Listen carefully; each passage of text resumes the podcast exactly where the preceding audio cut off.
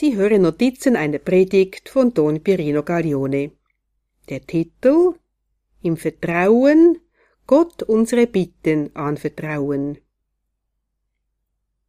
Der Glaube hilft uns, dass wir uns mit unseren Bitten an Gott wenden. Denn Gott ist unser Vater, der unsere Bitten hört. Matthäus 7,11 Wenn wir Gott um etwas bitten, dann ist es wichtig, dass wir einen großen Glauben an seine Weisheit haben. Jesus zeigte das im Ölgarten, als er seinen Vater bat.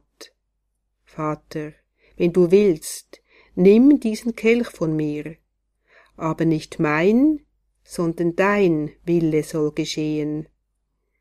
Lukas 22, 42 Jesus wusste, dass sein Vater in seiner großen Weisheit das Beste tun wird. So sollst auch du es tun, wenn du für dich oder für einen Mitmenschen etwas von Gott erbittest.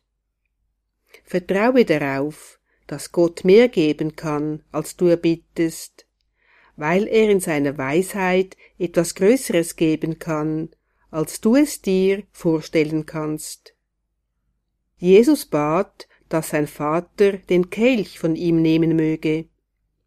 Der Vater hat den Kelch nicht von Jesus genommen, aber durch den Kelch, das Leiden und das Kreuz, hat der Vater die Menschheit erlöst.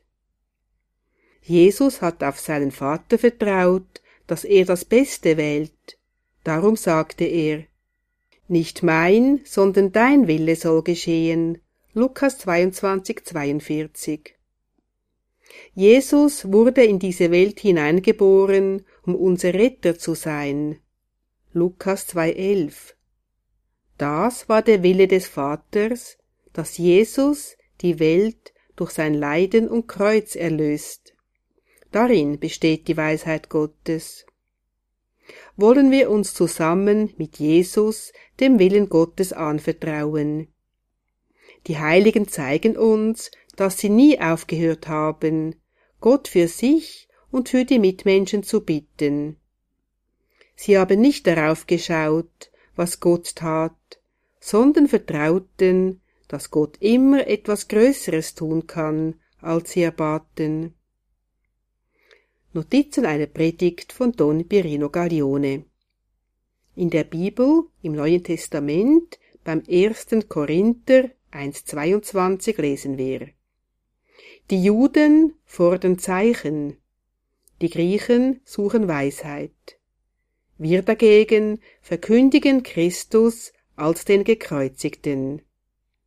Für Juden ein empörendes Ärgernis, für Heiden eine Torheit, für die Berufenen aber, Juden wie Griechen, Christus, Gottes Kraft und Gottes Weisheit.